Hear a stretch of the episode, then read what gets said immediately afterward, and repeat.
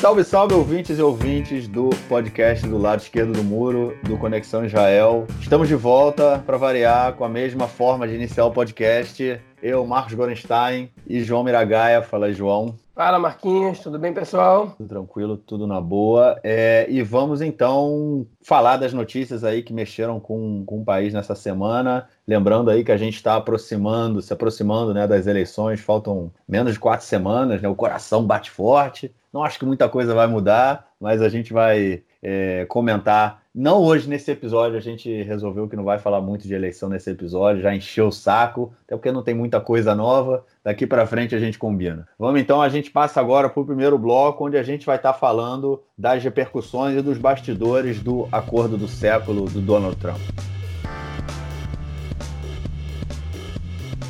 Donald Trump é, apresentou aí na semana passada o acordo para salvar o Oriente Médio do conflito palestino-israelense, né? Muita coisa aconteceu, muita gente falou, muita gente não falou, a gente não sabe muito bem de que lado as pessoas, é, os países, né, estão estão tomando até agora, tem muita coisa para se resolver, e o João vai passar aí para a gente informações de bastidores e reações de tudo que aconteceu. Diz aí, João. Pois é, pessoal, então vamos, vamos tentar recapitular os acontecimentos um depois do outro, né? A gente, em geral, grava o podcast quinta-feira, sexta-feira e, e, ele até ser editado, sai só domingo, às vezes a gente publica uma outra coisa, já aconteceu no próprio domingo, que é o dia que sai, não dá mais tempo de incluir na edição, então vamos recapitular desde o momento que foi a nossa última gravação até agora, tá? É, o negócio é o seguinte, bom, o Trump divulgou a, a proposta dele, o tal acordo do século, né? Fazendo um resumo muito rápido, o, tanto o Netanyahu como o Gantz, né, do tanto o atual primeiro-ministro interino como o, o, líder da oposição interino,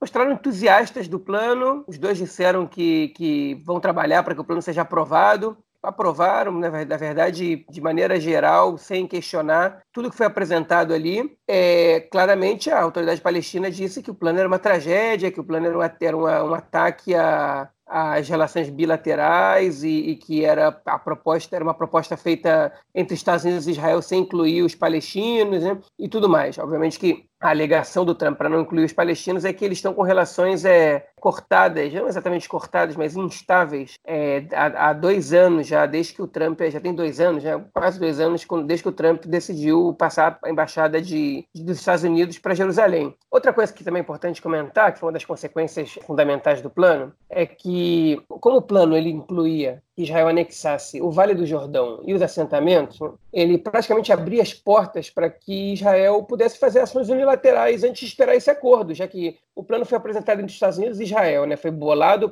é, a partir de conversas entre os Estados Unidos e Israel. Foi apresentado depois que o, que o, que o Trump se reuniu com as duas lideranças que podem, que podem ser, cada um deles pode ser que seja o próximo primeiro-ministro. E não incluir os palestinos, ele dá uma, é, uma legitimidade tácita né, à anexação desses territórios. Essa, essa na verdade, legitimidade deixou de ser tácita quando o próprio embaixador dos Estados Unidos em Israel ele afirmou que um passo natural seria que Israel anexasse os territórios, é, os assentamentos e o Vale do Jordão. E aí o Netanyahu correu para dizer que ia levar hoje mesmo, amanhã mesmo, domingo, não lembro exatamente, para a Knesset, né, para o parlamento, a proposta de anexação do, do Vale do Jordão. Claramente esse foi um teste para ver como é que o Gantz ia reagir, né? porque se o Gantz era realmente a favor, ele ia ter que apoiar, ele ia ter que, ele ia ter que votar a favor disso, e ele queria testar se o Gantz estava realmente disposto a tomar uma atitude tão polêmica assim. O procurador-geral disse: pera, pera, pera, não é assim que as coisas funcionam, você tem que passar por uma consulta antes aqui, não é assim que funciona.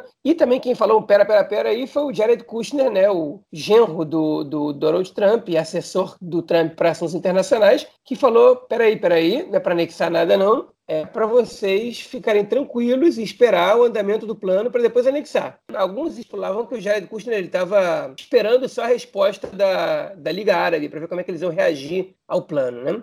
Para ele, para ver, para poder liberar Israel ou não para anexar. A verdade é que a Liga Árabe reagiu mal ao plano. Né? Eles disseram que esse plano é uma vergonha, que esse é um plano que é uma, uma afronta aos direitos palestinos, a toda a toda, todas as propostas feitas até agora, que ridiculariza o, toda a situação do conflito, que ignora as demandas palestinas. Né? Nesse mesmo contexto, nessa reunião da, da, Liga Árabe, o, o Mahmoud Abbas, é o líder, o primeiro-ministro palestino, disse que a partir daquele momento as relações de Israel com os Estados Unidos, com Israel com os palestinos, com a autoridade palestina estavam cortadas, que não ia mais ter, mais ter nem cooperação de segurança, nem cooperação econômica, nem cooperação de coisa nenhuma. Eles já, eles já tinham feito essa, essa declaração em 2015 e não aconteceu nada. Então a gente não sabe se efetivamente vai acontecer alguma coisa agora. Mas o fato é que mesmo depois que o Jared Trump já viu que a reação da Liga Árabe foi negativa, ele não voltou atrás. Ele não disse, ok, pode, pode anexar. E o Netanyahu, ele não anexou, né? Ele desistiu de mandar isso em frente, falou: não, vou fazer só depois das eleições. E aí entra um componente que é importante. Algumas fontes disseram para o jornal Aretz, fonte da, da, do sistema de segurança israelense, imagino que da inteligência, que a anexação do Vale do Jordão ia colocar em risco os acordos de paz que Israel fez com a Jordânia. E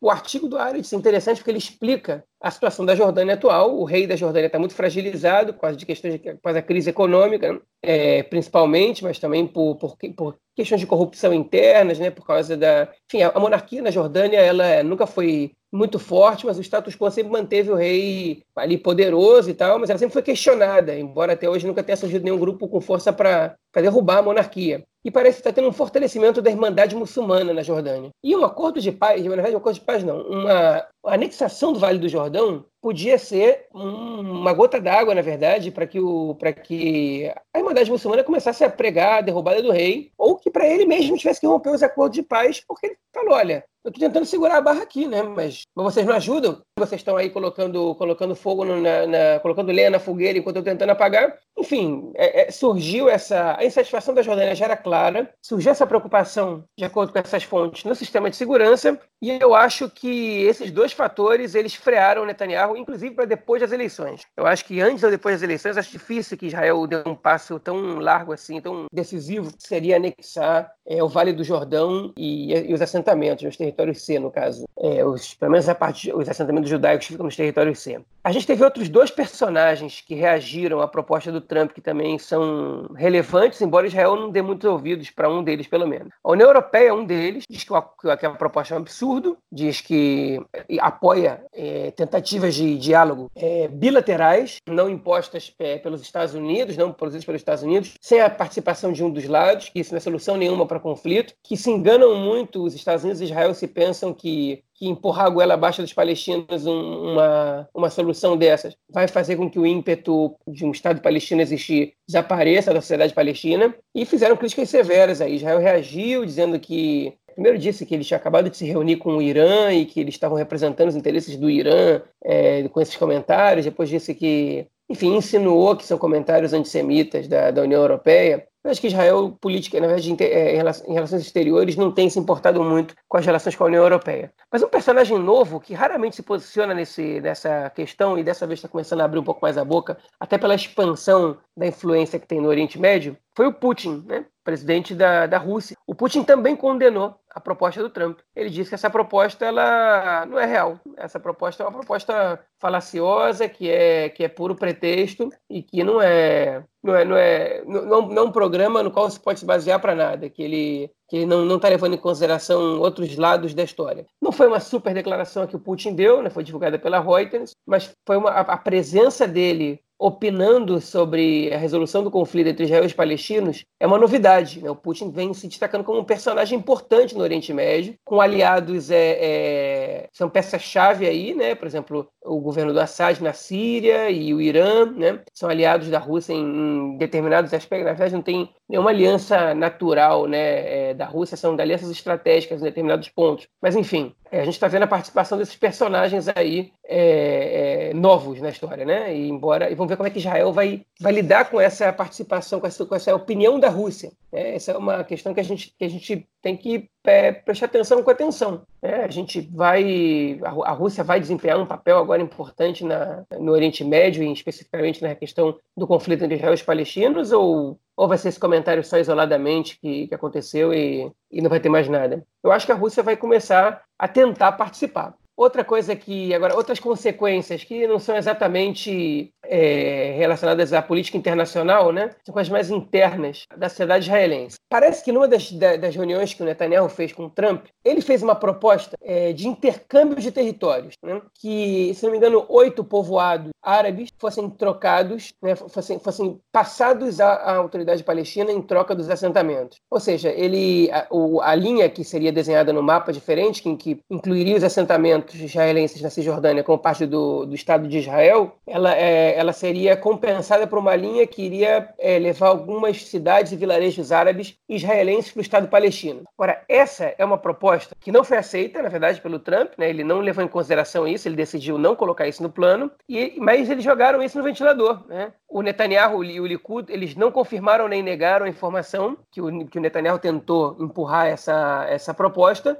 é, e essa é uma proposta muito problemática. Primeiro, a primeira pessoa que fez essa proposta nos últimos anos foi o Lieberman. A ideia do Lieberman nas eleições de 2015 era. Ele, ele tinha um, uma, um lema na campanha dele que era. É, Ariel para cá, e aí não me, não me lembro qual é o nome da outra, da outra uma Farrim para lá o Melfarrim é uma cidade árabe que está colada na Cisjordânia, ele fala, bom, vamos trazer Malha do para esse lado, e o Melfarrim te empurra para lá, ou seja, a gente transforma o Melfarrim em cidade do futuro Estado palestino. Essa ideia, ela é, é uma ideia relativamente nova, ela é inspirada em algumas ideias antigas, falavam do transfer, né, que é a transferência de populações árabes para fora do Estado judeu, que é uma ideia é, que os grupos que simpatizavam com essa ideia eram grupos que eram próximos à ideologia fascista lá no, nos anos 30, que é que você não podia conviver duas populações, que você não podia conviver, não podia fazer com que convivessem mesma mesmo território nacional duas populações hostis e eles falavam naquela época em questões de raças, né, raças superiores, e depois virou civilização superior. Foi praticamente uma substituição, né, a questão racial se transformou na questão cultural, mas a superioridade que impede que os povos convivam em conjunto continua no cerne da questão. Mas, enfim, essa proposta que é o transfer renovado, né, ela é muito problemática por vários aspectos, e até por isso nem o Trump foi capaz de aceitar essa ideia do Netanyahu. Ela é muito problemática porque você retira a cidadania das pessoas de um país, sem você perguntar para elas se é o que elas querem,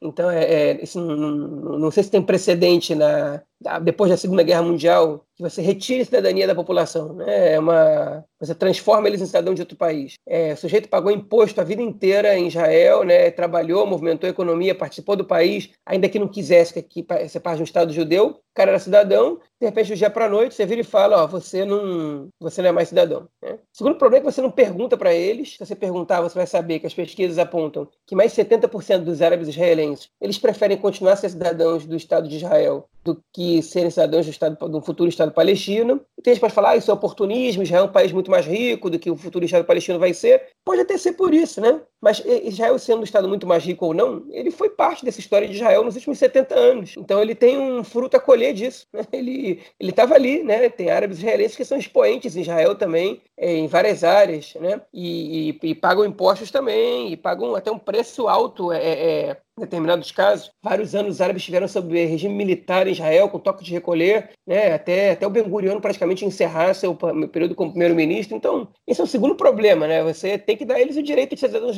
e, legitimidade, ainda que eles se considerem é, uma minoria nacional. Né? Assim funcionam as democracias. E o terceiro problema nisso hein, é realmente o fato de você remover populações. Né? Você está você tá etnicamente removendo populações. Isso é, é, não aconteceu muitas vezes depois da Segunda Guerra Mundial. Acho que o mundo democrático é, é, é contemporâneo não, não, lida bem com essa situação. E Netanyahu pareceu não se importar quando ele propôs isso. Enfim, isso gerou um rebuliço pequeno nas comunidades árabes, mas o maior rebuliço que aconteceu depois disso né, foi agora, dia dois, três dias para cá. A gente está gravando na sexta-feira, dia 7 de fevereiro de manhã, de uma hora do almoço em Israel. E é, o rebuliço que aconteceu de, a partir de quarta-feira é, foi a maior consequência civil né, em Israel porque ninguém vai declarar nenhuma anexação, né? ninguém vai, pelo jeito até então, esse projeto não vai em frente enquanto Israel não tiver governo, mas é, o, que, o, que, ele influenciou na, na, população árabe israelense, na população árabe palestina, é, é, no mínimo preocupante, porque Houve ontem é, ataques a soldados e, e policiais israelenses, né? é, que a gente vai comentar no próximo bloco, é, e também é, uma movimentação política dentro, dos, dentro das cidades árabes israelenses, que alguns analistas estão até chamando de uma oportunidade, que essa, essa proposta do Trump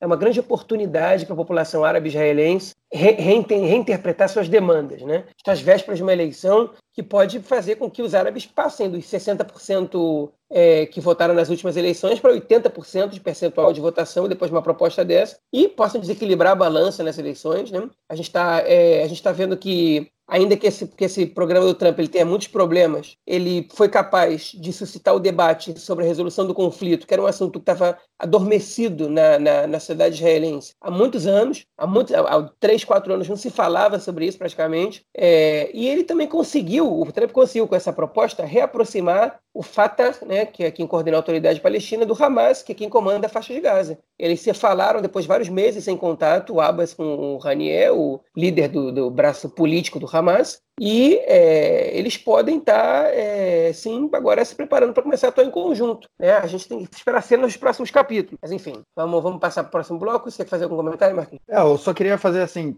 você falou dessa questão do, do da sociedade da sociedade israelense. Na semana passada houve uma manifestação é, em Tel Aviv de é, movimentos sociais árabes, movimentos sociais judeus e movimentos sociais é, árabes judaicos, judeus, né? É um movimento, tem um movimento social bem grande surgindo aqui, surgindo não, já está presente em Israel há alguma, alguns anos, é chamado é, Omdim Be'achad, é, tipo atuamos juntos, né? Eu sempre procuro uma, uma tradução boa para esse Omdim Be'achad, como se fosse em inglês é standing together, é tipo unidos, né? Andando juntos, caminhando juntos, que é um movimento social árabe judaico que vem crescendo muito. Eles atuam em todas as áreas é, possíveis, né? tanto na questão do conflito quanto em questões sociais, de trabalhadores, de educação, é, de saúde, enfim, é um movimento bem amplo e bem interessante. E junto com partidos de esquerda, é, com o Meretz, né, com, com o partido Avodá também teve presente, é, e o, os partidos é, de, de, eleitores árabes, né, do eleitorado árabe, eles organizaram uma manifestação em Tel Aviv na semana passada, no sábado passado, que contou com milhares de pessoas e foi bem interessante contra o plano, né? E, o, o, e também com, com o movimento Shalom Marchav, né, o movimento Paz Agora, é, e vários slogans utilizando, falando contra o, a, a, transferência, né, disso que o João acabou de comentar, é, chamando também, falando que o plano era a legalização do apartheid israelense. Eu achei que a repercussão seria muito maior na sociedade israelense, na política israelense. É, eu ouvi muito pouco falando sobre o plano essa semana na televisão. Achei que pudesse ter tido coisa maior, até porque, como o João falou lá no início, o Netanyahu falou que já no domingo ia apresentar o plano de anexação e o, o Kushner falou: não, calma aí, segura seus cavalos. E ele não apresentou nada, ou seja, tudo deu uma esfriada. É, a gente tem que esperar realmente mais aí para frente, depois da, das eleições, para ver o que, se vai ser feito alguma coisa desse plano, né? O que, o que, vai acontecer. Mas, de qualquer forma, a única coisa que foi forte nesse plano aí, na apresentação do, do Trump, foi de cair a máscara, né? Do partido Carola Van, que durante todo esse ano aí, desde é, novembro, dezembro de 2018, 2018, a gente já está em 2020, quando começou aí a rodada de eleições, o Carola Van se mantinha como um partido neutrão, né? Em cima do muro, não dizia nem para cá nem para lá. É, e agora é ótimo, é um partido de direita. Isso eu acho que é importante, a gente ter definições políticas é, claras, é importante para todo mundo. E o eleitorado, o eleitor né, vai decidir, decidir o seu voto. Vamos então passar para a próxima notícia que está é, tá diretamente ligada a toda essa questão do acordo do século, né, da, dessa, do conflito palestino-israelense, é que na noite de quarta-feira à noite até ontem de noite, até ontem de tarde, houve três atentados aqui em Israel. É, dois deles, na verdade, né, foi um, um não foi em Israel. É, dois deles foram é, em Jerusalém e um deles foi num, num assentamento é, na Cisjordânia. O primeiro aconteceu na, na noite de quarta-feira, onde um cidadão árabe é, ele atropelou 12 pessoas, 12 soldados né, é, em Jerusalém. Um deles foi, foi ferido, tá, tá, tá continua, foi ferido gravemente, está internado até agora. O terrorista, né, vamos dizer, ele foi é, essa questão. Eu falei vamos dizer porque tem uma questão política muito grande sobre se é um atentado terrorista ou não. É, mas enfim, a pessoa que cometeu o atentado, ele foi preso é, depois de algumas horas aí buscando. O segundo atentado também foi em Jerusalém, e aí ele foi feito, isso é, é não, uma coisa que não acontecia há muitos anos, né? Ele foi feito por um cidadão é, israelense de Haifa, que atirou contra policiais que faziam é, a segurança no, no, num, num, dos portões da cidade velha, né, o portão Portão dos Leões, é, e ele foi morto pelos policiais. Um policial, inclusive, tomou um tiro no ombro, é, e foi um atentado a tiro, né, que não é uma coisa muito comum também. E o terceiro foi no final do dia, no final da quinta-feira, ontem, um sniper que tava no, morava mora numa, num, num, vilarejo perto do assentamento de Dolev, ele também atirou em um soldado é, e o soldado foi, foi é, ferido levemente, foi é, atendido no local pelo, pelas outras pessoas, inclusive pelo Maguen David Adom, né, que é a estrela, é como se fosse a cruz vermelha, né, tem a estrela de Davi vermelha, e ele foi atendido por essa, por essa equipe de paramédicos e, enfim, passa bem.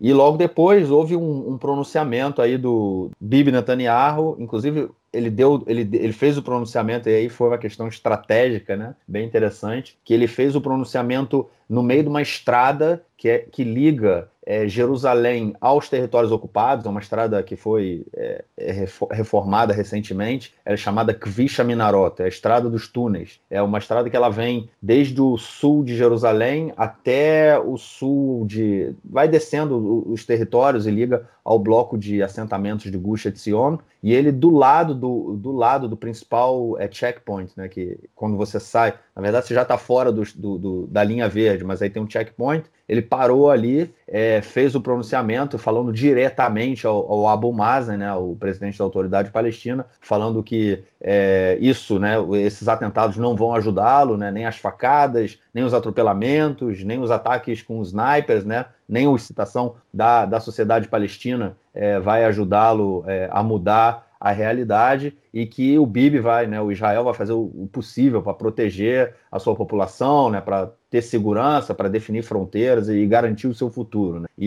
e, terminou dizendo: nós faremos isso com você ou sem você. É a bilateralidade aí de toda essa questão. Foram esses três atentados aí que ocorreram em menos de 24 horas. É, houve ataques de mísseis do Hamas saindo de Gaza, né, na, nos, nas cidades e vilarejos na fronteira é, com Israel, na região, e também outra, outro tipo de, de ataque que tem acontecido muito no, nos últimos anos, na verdade mais de um ano já, que são ataques com balões, é, balões incendiários, né? Ou pipas incendiárias. Agora no momento é mais difícil pipa por causa que, porque a gente está no inverno. Mas o que acontece é que eles, é, os balões de hélio, né, que sobem, e eles sempre vêm, eles vêm com um tipo de bomba ou coquetel molotov. E aí quando eles, o vento empurra para dentro do território israelense. Quando ele cai, ele incendeia os campos ali na, na região da, da faixa de Gaza. É, já causou muito dano para os agricultores ali na região. Inclusive, eles chamam o, o, o, terror dos balões, é um novo tipo de terror, a mídia fala. E isso aumentou bastante essa semana. A gente teve vários casos, inclusive também ontem na televisão colocaram aí uma empresa israelense que está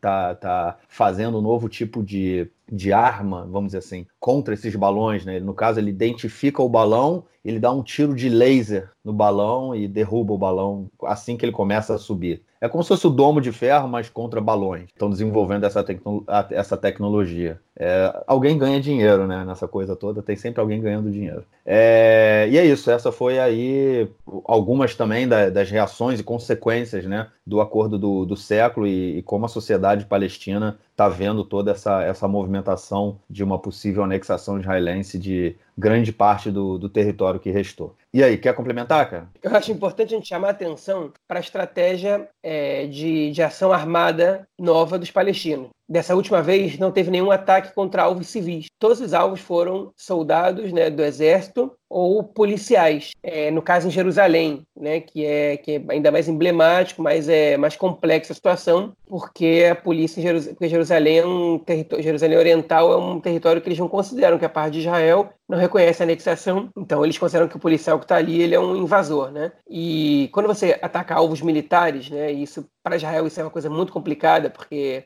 a sociedade israelense, como exército é obrigatório, como todo mundo participa do exército por muitos anos, além do reservismo, né? além de serem reservistas depois de sair do exército, o israelense ele tem na, na sua cabeça, né, na sua memória coletiva, do imaginário comum, que o soldado, qualquer soldado pode ser o seu filho, né? É, então isso é quando, quando, quando um ataque desses mata um soldado, o país inteiro para para chorar a morte do soldado. Mas em, em relação a regras de guerra, atacar um soldado não é a mesma coisa que atacar um civil. Né? O soldado é uma arma de guerra e quando você ataca um soldado, você está fazendo um ataque contra, é, contra uma política de Estado. E isso, inclusive, tem alguns, algumas nuances aí, eu não conheço tecnicamente exatamente a configuração, mas que separam entre terrorismo e guerrilha. E uma delas é que o terrorismo ele, ele ataca alvos civis e a, e a guerrilha ela tem como foco é, é, alvos militares, né? Então, obviamente que não é só isso que separa. O terrorismo também se esconde, faz escudo humano, né? Não, não se uniformiza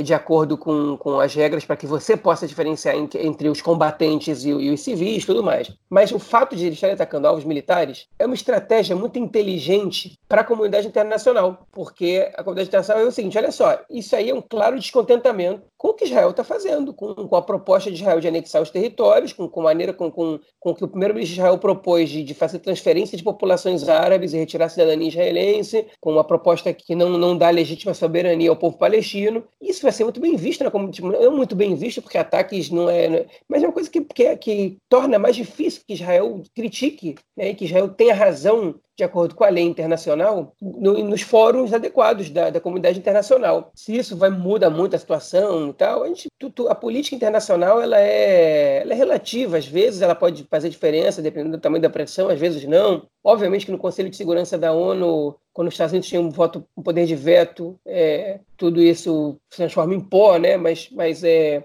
mas para outros tipos de reações, isso, isso realmente é eficiente. Porque se Israel responde a esses ataques com uma operação massiva, com morte de civis palestinos, é, isso vai pegar muito mal para Israel na, na comunidade internacional. Porque os palestinos, entre aspas, né, tiveram cuidado de não matar civis israelenses. Eu digo entre aspas, cuidado, porque quando você tem alvos militares uniformizados, é fácil que você não ataque civis. Né? E às vezes nem sempre é tão fácil assim para as forças de defesa de Israel né, para o exército, para as forças armadas, perseguirem, atacarem, matarem os alvos é, militares, é, principalmente do Hamas e Jihad Islâmico. Então, é, coloca Israel numa sinuca de bico, é uma estratégia muito inteligente nesse momento agora. Não é um grande levante, gente, uma escalada, a gente nunca sabe como termina, né? Pode começar com isso e ficar, e ficar duas, três semanas nessa brincadeira, pode acabar com isso agora, e pode virar uma terceira intifada, embora eu não sou nenhum profeta do apocalipse e, e não estou vendo sinais de terceira intifada no momento. Mas, enfim, é, a gente tem que chamar atenção, tem que olhar bem atento também. Falei que a gente tem que. A segunda coisa que eu estou recomendando é atenção. A primeira foi a, intervenção do Putin na, na questão entre Israel e os palestinos, e a segunda é entre essa ação armada palestina com alvo é, especificamente, com alvos especificamente é, militares. O falou também dos balões, obviamente que essa não é a única estratégia palestina, também caíram foguetes nesses dias né, na região do Otefasa, do cinturão de Gaza, né, os, os, é, os kibbutzim e, e vilarejos e cidades que estão próximas à faixa de Gaza, que vivem já há vários anos com essa rotina de foguetes caindo a cada tanto tempo, e essa não foi a única reação, mas não foi uma chuva de foguetes né, do Hamas que caiu em Israel. E o que aconteceu paralelamente a isso, aparentemente sem, rea sem reação, foi que Israel é, atacou alvos na Síria, com mais de 20 mortos, de acordo com, com fontes sírias, inclusive alguns iranianos. Né? A gente, outra vez, a gente ainda não tem informação para falar muito sobre isso. Já é, já, isso tem acontecido com alguma frequência ultimamente. Israel não matou nenhum, ninguém do, do, do, nenhum general dessa vez, porque já aconteceu antes, muito menos alguém do naipe do Soleimani, mas é, tudo isso é tensão. Né? E a gente também espera ser nos próximos capítulos, é, também em relação a esse caso. É isso. Vamos então passar para o nosso próximo bloco, onde a gente vai estar tá comentando aí notícias da política externa israelense.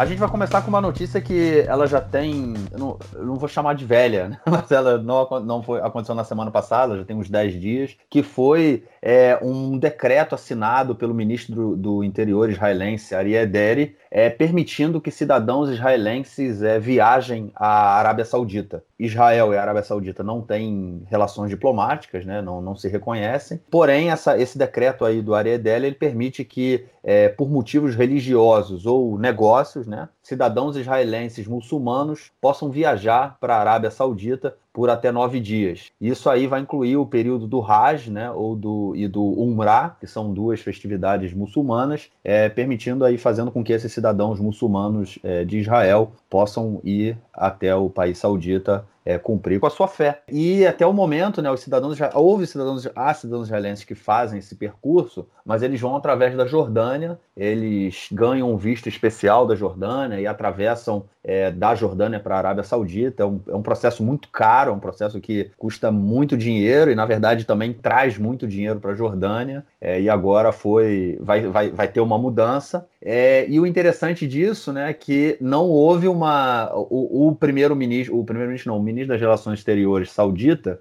ele falou que, que não, que a Arábia Saudita não é mantém a sua política, né, que é de não reconhecimento de Israel, e que os cidadãos israelenses, né, portadores de é, passaporte israelense, não podem, não podem visitar o país. Né? É, isso, na minha opinião, é uma questão meio. para dar uma, não, não dar uma acalmada, mas então, uma, uma resposta para a população saudita, porque é, eu não acredito que, que o ministro israelense tenha dado, o governo israelense, né, tenha dado uma autorização dessa sem que houvesse um acordo prévio aí com, com a Arábia Saudita. Mas é, aparentemente, pelo menos não há, não há hoje nenhum impedimento é, do lado israelense para que cidadãos é, muçulmanos possam à Arábia Saudita e cumprir com a sua com a sua como é que chama com as suas mitzvot né? Com as suas é, com seus mandamentos religiosos né? É, e isso é bem isso é algo novo e sem precedente pois é, e não à toa é, assim a gente não pode deixar de se questionar né? De ficar aquela pulga atrás da orelha que como é que esse acordo foi anunciado um dia antes do acordo do século do Trump, né? Então, assim, a gente tem que ser muito bobo para não suspeitar que, que tem alguma relação uma coisa com a outra, né? Então eu não posso afirmar nada, mas eu, eu fico aqui é, pensando que, que essa, essa, essa determinação, né, ela foi é, uma, de alguma maneira uma, uma mostra de que a Arábia Saudita ela não vai se manifestar é, contrária à proposta do Trump. Né? Ali dentro da Liga Árabe a gente não sabe qual foi a postura de cada país, mas isso foi o que me fez pensar. Pode ser que eu esteja errado, mas enfim, fiquei com essa pulga atrás da orelha. É, tem tido uma aproximação, né, nos últimos anos, aí no último período, entre Israel e Arábia Saudita, o que é, na verdade, uma pancada também, né, para o povo palestino, para a política palestina. Mas é, concordo. Eu acho que essa questão aí não, não, não foi à toa, né? Pouco tempo antes aí do acordo do, do século sair, essa medida israelense. E uma outra notícia que essa semana estourou aqui em Israel e é realmente também envolvendo outro país muçulmano é a aproximação entre Israel e o Sudão, né, que também não tem laços de, é, diplomáticos. É, o Sudão é um país de maioria muçulmana, né, também é membro da Liga Árabe, e já declarou guerra a Israel em, em duas ocasiões, né, em 48 e em 67. E ao longo desses anos também Israel bombardeou alguns alvos né, né, no Sudão, depois de obter informações de inteligência que havia depósitos né, de armamentos do Hamas que eram enviados do, do Irã e paravam na, no, no Sudão para depois vir para cá. É, Israel bombardeou o Sudão em algumas é, ocasiões. E esse processo todo aí, que de aproximação já, já, já vem acontecendo há alguns anos, já houve tentativas é, em, outro, em outros momentos, é, principalmente durante o governo Netanyahu, é, mas também não é um processo muito simples, né, principalmente em função da, da realidade sudanesa, que passou aí por anos de guerra civil e tem e vive uma instabilidade é, muito grande, tanto civil quanto militar, né? Muito longe aí de ser um, um país democrático, né? Vamos dizer assim, nos moldes liberais aí ocidentais. Só que, é, só para dar uma panorama geral né, da, da, da política no, no, no Sudão, é, há quase um ano, em abril do ano passado, o, o, tinha um ditador né, sanguinário, né, que, chamado Omar al-Bashir, e ele foi deposto. Uma junta civil-militar foi formada né, para organizar a transição. E essa semana, né, com a ajuda do, do ditador da Uganda, é, Yoweri Museveni, tudo gente boa, ditador daqui, ditador dali, ele organizou né, uma, uma reunião com Netanyahu, com o líder né, da junta militar da Uganda, né, o Abdul Fattah al-Burhan, é, para discutir a relação entre Israel e, a, e o Sudão. E agora, tanto o Omar al-Bashir né, quanto o Abdul Fattah al-Burhan, que era o, ex, o, ex, o, o ditador deposto né, da, da, do Sudão, quanto o atual chefe da junta militar, eles foram os fundadores de uma milícia chamada Janjaweed, que foi responsável aí pelo massacre de civis em Darfur e pela, pela criação aí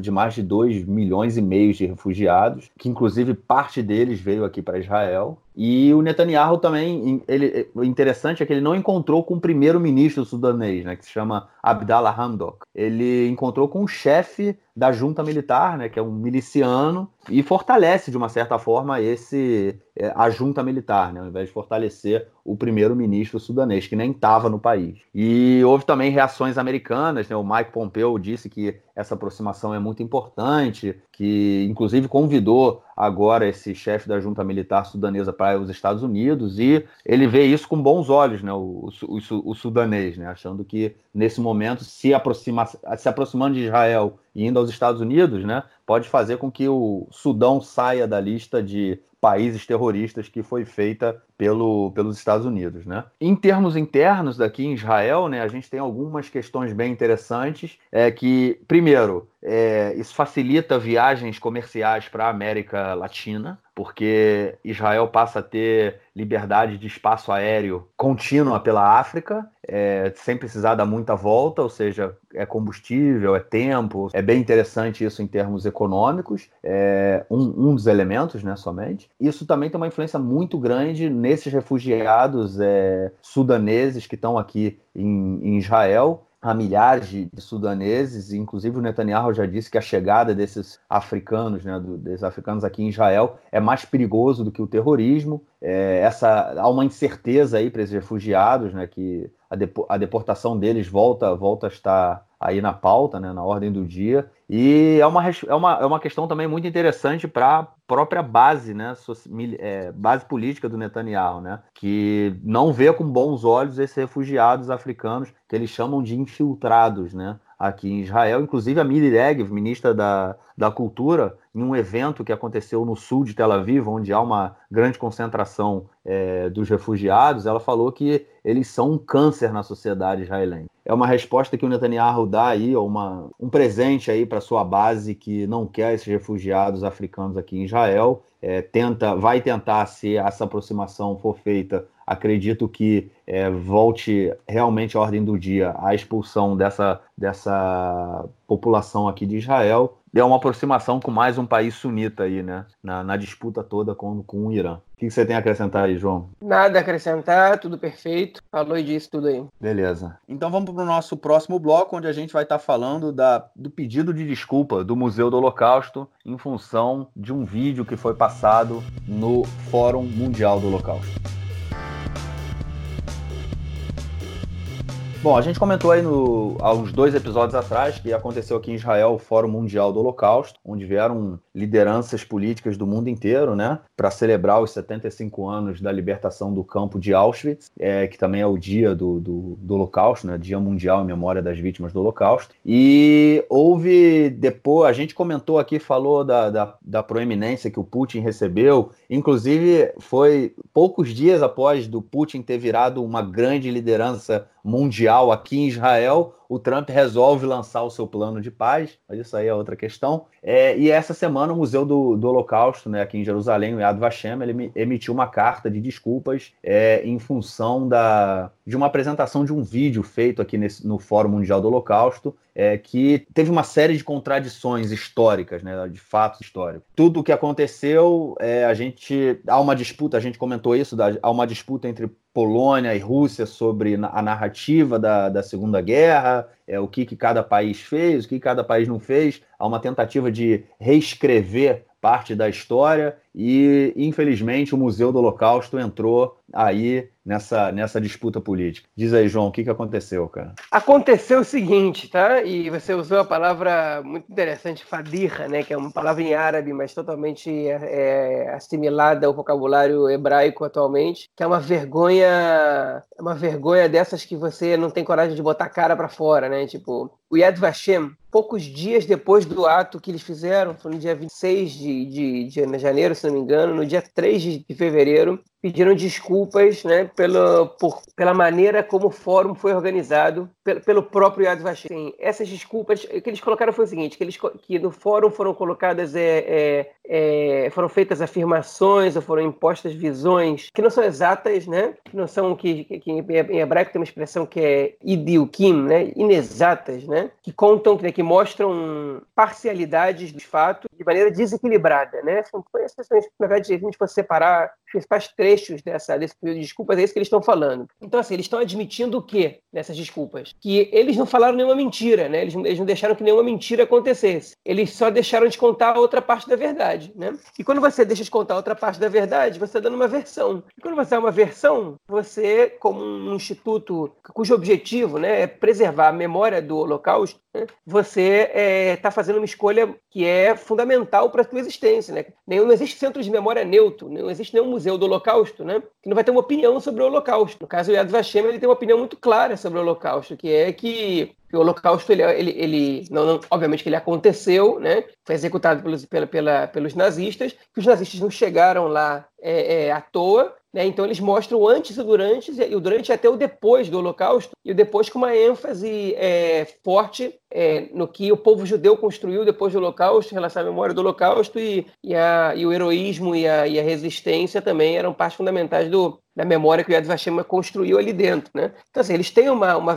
uma versão, eles têm uma visão, uma memória que eles querem sustentar, que não é exatamente igual à memória que o Museu do Holocausto de Washington tem, ou que o Museu do Holocausto de Curitiba, por exemplo, tem também. Eles têm suas diferenças, eles colaboram uns com os outros, mas eles têm essas diferenças. Né? E o, o Yad Vashem, que hoje em dia é o museu do Holocausto mais é, é, consultado, com maior arquivo né, e, e, mais respeitado no mundo, ele tem uma obrigação, é, é, na verdade, ele tem uma, uma, uma, missão de ser honesto com a sua proposta. E o que o Yad Vashem fez, na verdade, admitindo por linhas tortas, foi cooperar com uma ação política que não necessariamente estava de acordo com os princípios morais do, da instituição. Isso é péssimo para a instituição Yad Vashem. Né? é péssimo, né? Eles, eles, eles pedem desculpa pelos filmezinhos mostrados, né? Pedem desculpa por tudo. A carta deles é, é realmente é, é, é, é para se envergonhar, né? É de ter vergonha alheia do que, ele, do que deles estarem admitindo a maneira como eles se, se deixaram. Eu não sei se dá para dizer que eles se deixaram ser usados ou que eles colaboraram com uma, com uma ação política sem pensar, né? Sem pensar. Porque se eles tiverem pensado e falado, sabe o quê? Tô nem aí. Dentro da nossa da memória que a gente quer construir, é importante a gente sustentar a visão da União Soviética, porque foram eles que liberaram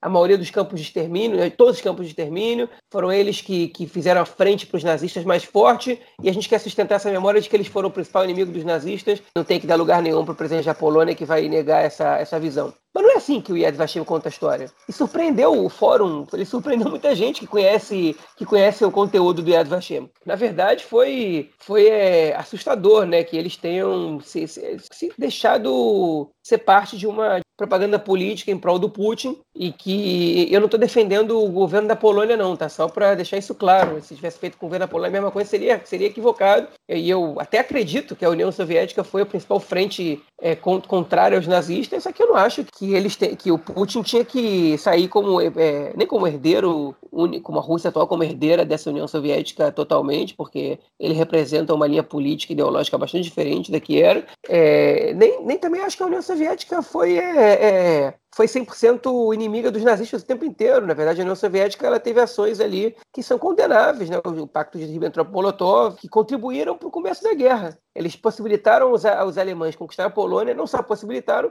como se aproveitaram do avanço nazista sobre a Polônia e conquistaram a outra parte da Polônia, outra parte de outros territórios que estavam entre, entre o seu país e a, e a Alemanha nazista. Então, é, isso todo mundo sabe disso, é, isso, não é, isso não é segredo para ninguém. Isso não apaga o heroísmo do, do, dos soldados soviéticos na guerra, né? nem faz com que, com que o Stalin e o Hitler sejam a mesma pessoa, estão longe disso, né? que, que eles estejam, representando a mesma corrente ideológica, estão longe disso, a gente sabe disso, quem sabe um pouco de história sabe que a gente, é, os dois eles são personalidades, é, cometeram crimes contra a humanidade, mas eles não representam o mesmo, mesmo lado da moeda e eles têm diferenças bastante claras, né? Então é a gente tem que sempre separar isso. E a importância do Yad Vashem, né, é, é, é como lugar que preserva essa memória de maneira é, honesta, né? não digo imparcial, porque não existe imparcialidade, nem é o objetivo dele ser imparcial, mas de maneira honesta, essa importância também é para poder fazer essas diferenciações. Né? Quando o Yad Vashem vai e desautoriza alguém como Bolsonaro, que diz que o nazismo é de esquerda, a gente precisa do Yad Vashem coerente com a sua com a sua visão é, sobre a Shoah, para que quando eles desautorizem um comentário estúpido desse, porque o comentário foi totalmente estúpido, que a gente possa dizer, olha só, o Yad Vashem, a maior referência que a gente tem sobre Shoah, está colocando isso, né? Então não é possível que, ter, que vocês aí que estão sustentando isso, continuem sustentando isso de olhos fechados, né? E, lamentavelmente, quando o Yad Vashem comete um erro desse, a gente fica... ele perde credibilidade, né?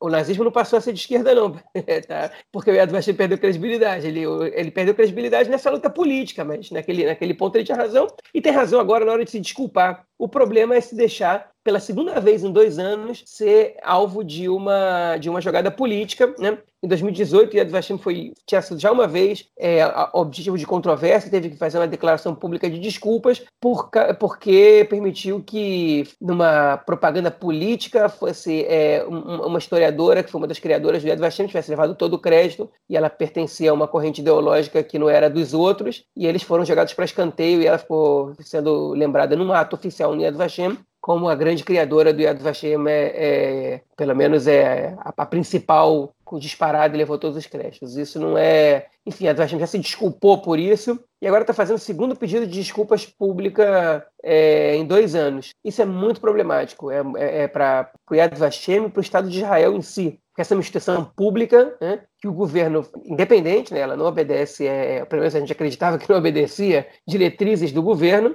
mas é uma instituição pública que o, que o governo de Israel exige que qualquer, talvez seja correto dizer que o Estado de Israel exige que qualquer líder, qualquer chefe de governo chefe de Estado é, de outro país que visite Israel vá, tenha o Yad Vashem como seu primeiro destino, primeiro ou segundo destino, se não me engano é o primeiro destino, uma cerimônia lá naquela salinha das velas. Okay? Então, assim, é, é, é, parte do que Israel quer mostrar para o mundo. E Israel tem que entender bem o que quer mostrar para o mundo quando a gente fala de holocausto, quando a gente fala de Shoah, porque quando a gente, quando a gente é, assume essa função tão importante de lembrar a memória, do, de sustentar a memória do holocausto, a gente está pensando o que, que a gente quer transmitir com isso. Que nunca mais aconteça de novo, né? que, o, que o holocausto foi feito por seres humanos, não foi nenhum alienígena que desceu da nave espacial que começou a assassinar judeus e em câmaras de gás, né? que foram seres seres humanos, um processo político que transformou a Alemanha, que era um país democrático, num, num, numa ditadura genocida, né? Tudo isso o Yad Vashem tem a função de mostrar, é, é o legado que, que, que, a gente tem que, que a gente tem que levar do Holocausto, e eles claramente tem essa função, mas eles derraparam de novo e isso é complicado para a imagem do país, para a imagem de, de, Israel, né? Infelizmente, porque o Yad Vashem tem muitos profissionais muito capacitados, muito gabaritados e, enfim, a gente gostaria que esse tipo de erros grosseiros não acontecessem, mas não acontecesse com essa frequência que tem acontecido.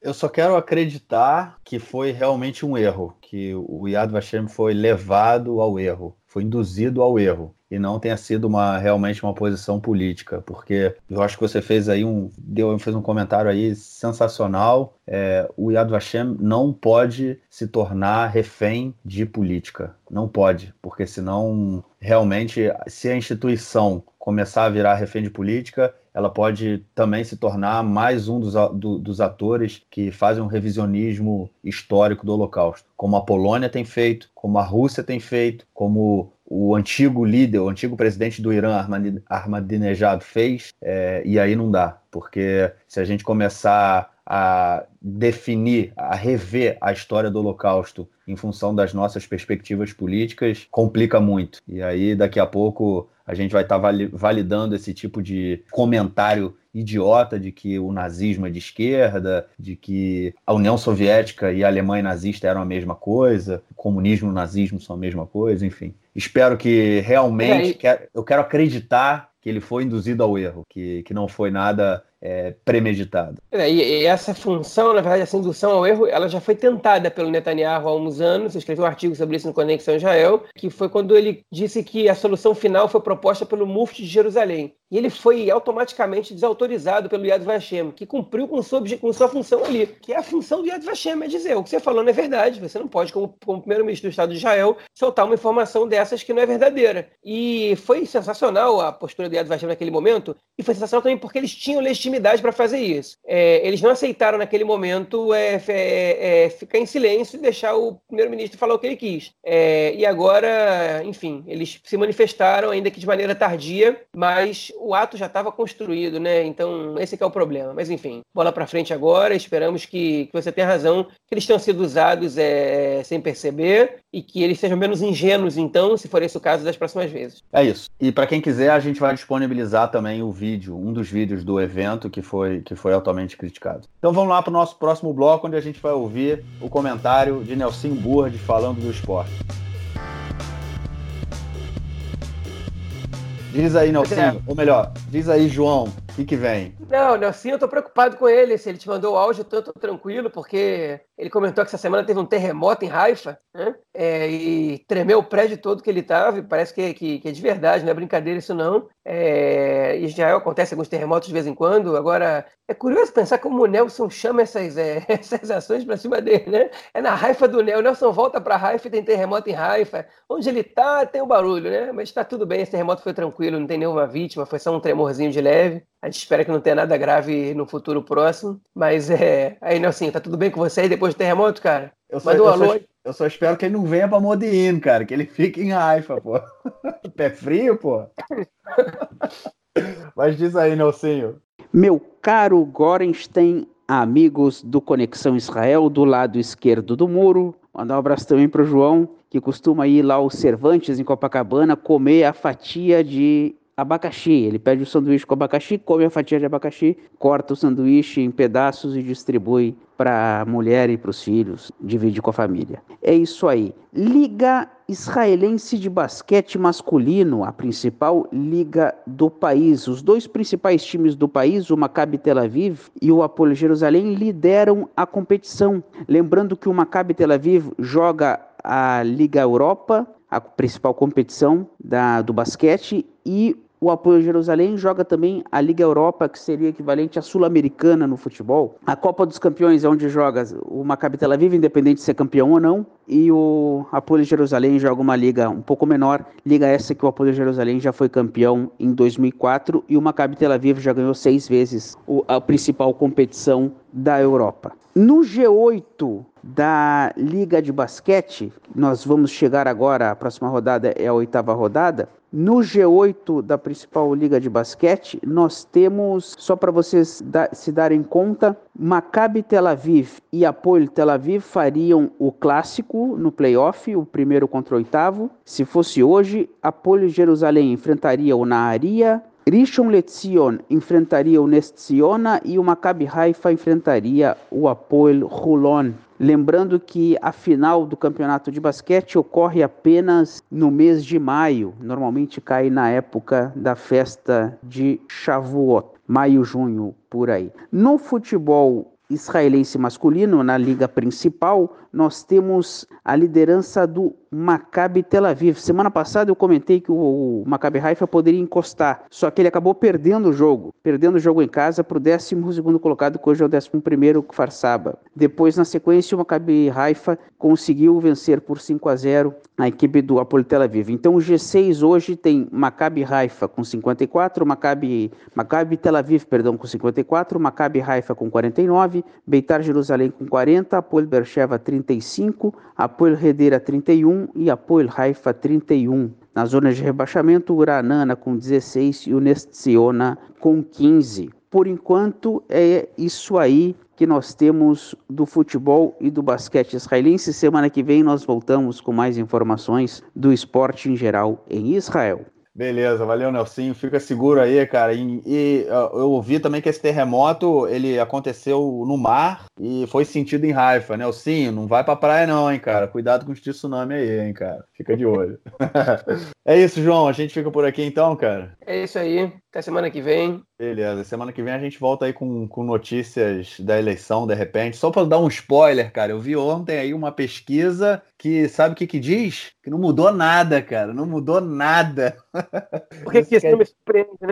Não surpreende, Aliás, não surpreende. É, espera, ah. eu pedir, eu até esqueci, saiu um negócio muito legal do Instituto Israelense de Democracia, que eles perguntam para as pessoas, em geral quem faz essa pesquisa é um, é um cara chamado Camilo Fuchs, né? mas quem fez agora foi o Instituto Israelense de Democracia, que eles perguntam para as pessoas qual é a sua motivação principal para votar. E é muito interessante a resposta. Então, eu vou dar rapidinho. É, essa aqui, na semana que vem, a gente pode discutir as outras perguntas que eles fizeram. Não foram muitas as que eles divulgaram até agora, mas eu vou. Vamos só fazer uma delas. Assim. Se, olha só, vocês aí que estão em casa escutando a gente, as milhões de pessoas que estão em casa escutando a gente, é, eu quero fazer uma pergunta para você agora. Se você, você se coloca na pele de um cidadão israelense, se você fosse votar na, nas eleições israelenses, qual ia ser a sua primeira é, motivação? Qual é, qual é, por exemplo, você vai votar, você pensa assim, olha, a coisa para mim mais importante na hora que eu votar é dois pontos. Né? Qual, qual seria a sua? Pensa aí 10 segundos, hein? porque eu vou divulgar essa, essa última agora do, do Instituto Israelense de Democracia. Pensou? Pois é, pessoal. Em Israel, tá? Para essas eleições agora de é, março, 32% da população diz que o, o, o, assunto que mais influencia no seu voto são as investigações contra o Netanyahu. 21% achou que era conflito, achou que era segurança. Não. É o alto custo de vida e da moradia. 18% comentam que é a situação da segurança okay, barra conflito. 11% dizem que é a relação entre religião e Estado. 11% só. E 7% dizem que é a relação entre judeus e árabes. Eu imagino que esses 11% de, de religião e Estado sejam quase todos os votos dos ultra-ortodoxos e os 7% de relação entre judeus e árabes sejam votos de, da população árabe. Pode ser que eu esteja equivocado. E 11% não sabem e não responderam. Então, se você pensa que o Netanyahu ganha as eleições só porque ele é, porque ele é o senhor segurança, não é por isso, não. Né? É, pelo menos não é isso que as pessoas dizem. Né? As pessoas votam nele por outras razões. Embora a gente tenha sempre que dizer, o Likud tem hoje 32 cadeiras, que são mais ou menos é, 25%, 26% dos votos. É, o Netanyahu não ganha, ele consegue formar a coalizão. Ele consegue fazer uma junção desses interesses aí na mesma coalizão. Enfim, na semana que vem a gente comenta um pouquinho mais isso e um pouco o resto das perguntas que eles fizeram. Beleza. Então já deu um spoiler aí da semana que vem. Então, feliz, é, Shabbat Shalom, feliz, eu ia falar feliz alguma coisa, nem parei no meio. Então vamos Shabbat Shalom, bom descanso e a gente se fala na semana que vem, João. Alô, um abraço Marquinhos, abraço. tchau pessoal. Tchau, tchau.